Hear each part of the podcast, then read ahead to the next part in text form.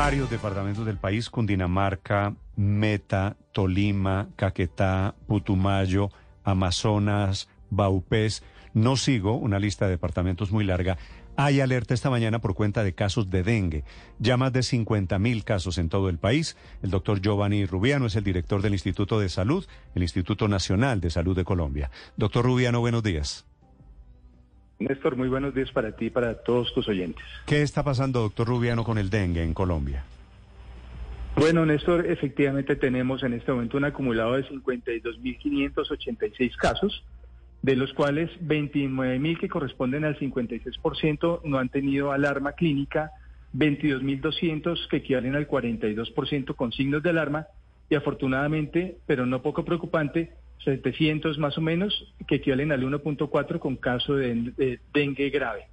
Pues Néstor, comentarte que sí, eh, evidenciamos una, un aumento inusitado eh, del dengue en estas últimas cuatro semanas del 21%, donde se han notificado más de 11.000 casos en el, en el último mes y, obviamente eso ha generado preocupación, eh, pero pues obviamente el Instituto Nacional de Salud, haciendo presencia, actividad en el territorio, ha buscado estrategias para lograr contener de la mano con el Ministerio de Salud y Protección Social esta epidemia. Sí. ¿Y cómo se contiene la epidemia? ¿Cuál es la recomendación del Instituto Nacional de Salud, doctor Rubiano? Claro que sí, Néstor, gracias. Mira, se trata de lo siguiente para ti, Néstor, y todos los oyentes. Eh, el dengue se transmite por un vector ya, eh, que sencillamente cuando nos pica, cuando pica una persona infectada, transmite luego a otra persona el dengue. Entonces, como se trata de una transmisión por vectores, tenemos que cuidar muy bien la superficie de nuestra piel y evitar que el mosquito nos pique. ¿Cómo lo vamos a lograr? Vamos a evitar entonces el criadero del mosquito. Néstor, eso es fundamental. En las casas vamos a buscar estas albercas que están descuidadas, los charcos, las canaletas que están llenas de agua, porque esos son reservorios para el criadero del mosquito.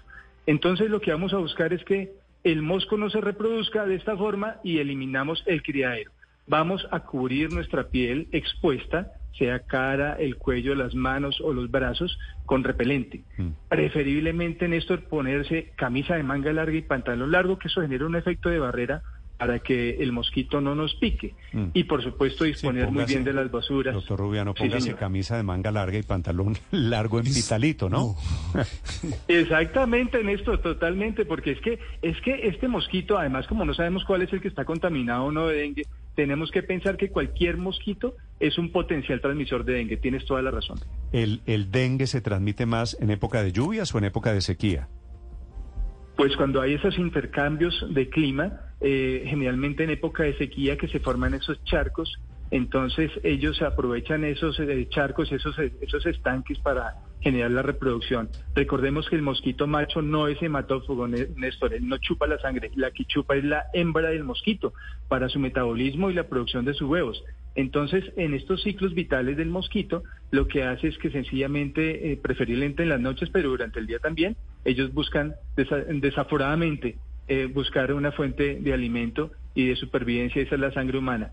Entonces tenemos que buscar siempre la prevención, ¿no? Porque recordemos, Néstor, que no tenemos un tratamiento, no hay una inyección, una cápsula, un tratamiento contra el dengue. Las medidas son siempre de soporte para evitar que la persona pues, no tenga unos síntomas exacerbados. Y si me lo permite, hablemos de los síntomas. Siempre cuando se habla de dengue, si les parece, eh, cuando uno habla de dengue dice, bueno, ¿y cómo, se ve, cómo sé que tengo dengue? Entonces, el dengue se presenta con fiebre, cefalea o dolor de cabeza, dolor retroocular o cuando uno mueve los ojos, siente ese dolor ahí detrás en la cara eh, que es muy intenso, artralgias o dolor de articulaciones, mialgias o dolor de músculos, y en fin, es como si tú tuvieras una gripa de esas durísimas, súper fuertes.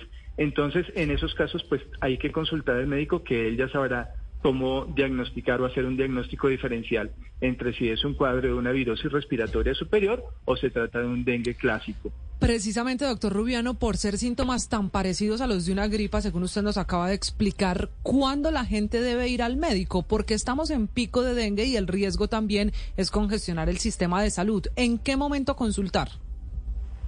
Bueno, tienes toda la razón. A ver, eh, nosotros sabemos que el dengue es una enfermedad que se presenta en las zonas tropicales y subtropicales.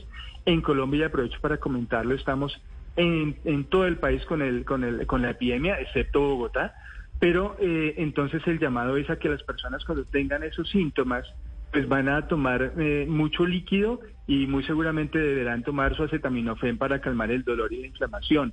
Pero si pasados unos días mantienen esa sintomatología aguda, deben consultar el médico. Porque, Eso en aras de no congestionar el servicio médico. Porque yo conozco personas que tienen dengue y que están en Bogotá. Sí, ¿Se, se, contagiaron fuera de Bogotá necesariamente? Eh, exacto.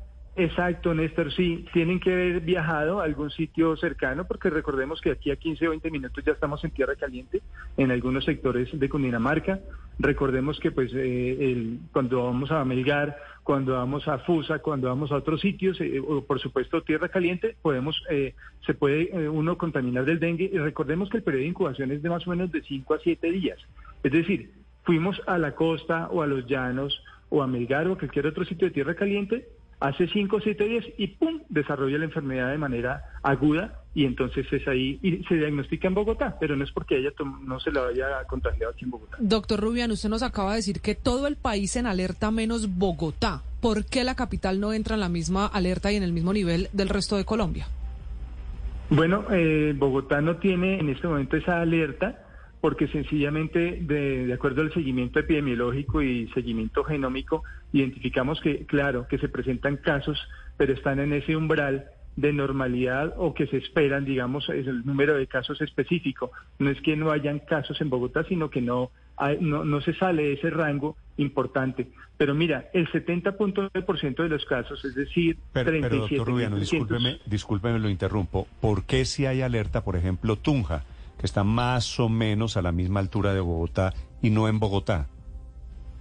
Sí, porque para los casos que se esperan en Bogotá, estamos dentro de ese rango, es decir, en ese canal endémico, aquí así se llama técnicamente, eh, los casos en Bogotá se mantienen en ese canal endémico esperado y por lo tanto no tenemos esa alerta que equivale exactamente al 2.7%, mientras que para el resto del país está en el 81.1%, es decir, que las 30 están por encima del incremento del canal endémico. No tiene que ver exactamente con la altitud. Si bien es cierto, el mosquito se transmite en tierra caliente, en, climas eh, cálidos, en Bogotá por su extensión, por su población y por sus características, esperamos un número específico de casos y ese número está dentro de ese canal endémico. Mm, ahora, doctor Rubiano, dice usted, y es su primera recomendación, nada de charcos, nada de albercas. Bueno, eso suena muy fácil, pero hay ciudades como Santa Marta, en donde 75% de las casas tienen problemas de agua. Muchas veces cada 15 días tienen agua y les toca sencillamente recoger agua en albercas. En esos casos, en donde no es una opción no tener agua estancada, ¿qué recomienda usted? ¿Hay algo que se le pueda echar al agua o se puede cubrir con algo de esas albercas y esos estanques o qué hacer? Pues mm, mira, eh, realmente esta pregunta es muy importante porque la recomendación muy respetuosa para las autoridades departamentales y distritales de salud, es decir, las secretarías departamentales de salud, es hacer acompañamiento, pero en terreno. No basta dar una nota en radio ni sacar una, una, una alerta en Internet, sino que preparen sus equipos extramurales y vayan y acompañen a las comunidades y expliquen y busquen jornadas de capacitación de cómo hacer esa, ese cuidado de esas albercas, porque tú muy bien lo dices, esto es un tema que es transectorial y hay sitios donde no hay acueducto, donde no hay saneamiento ambiental ideal, y entonces las autoridades tienen que buscar la forma de capacitarlos para que cubran muy bien esas albercas o esos sitios donde tienen estancada el agua para consumo humano. Doctor Rubian, una pregunta final. ¿Este pico de contagio ya deja muertes por dengue en Colombia?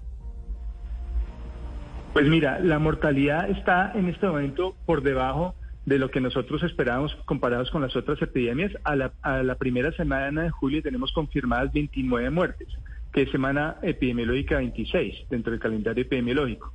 Entonces, eh, de todas formas, es muy grave, pues 29 personas que han muerto por dengue en Colombia, eso es muy, muy grave. Eh, y en ese sentido, pues nosotros hemos activado unos mecanismos especiales de medidas que son el Comité Estratégico de Salud a nivel nacional con el Ministerio de Salud y Protección Social y es el llamado a los alcaldes y gobernadores, ¿no? Nuevamente, jornadas de prevención, jornadas de acción en el territorio. Recordemos que aún no tenemos una vacuna, porque eso podría eh, definitivamente incidir de manera notable en la salud pública para esta enfermedad. Entonces nos tenemos que concentrar es en todo el tema de promoción y prevención en las comunidades. Doctor Rubiano, le agradezco estos minutos. Es el director del Instituto Nacional de Salud sobre la alerta en Colombia por cuenta del dengue. Gracias y feliz día. Siempre tus órdenes, Néstor. Feliz día y bendiciones para todos. Gracias, señor. Nueve en punto en Mañanas Blue.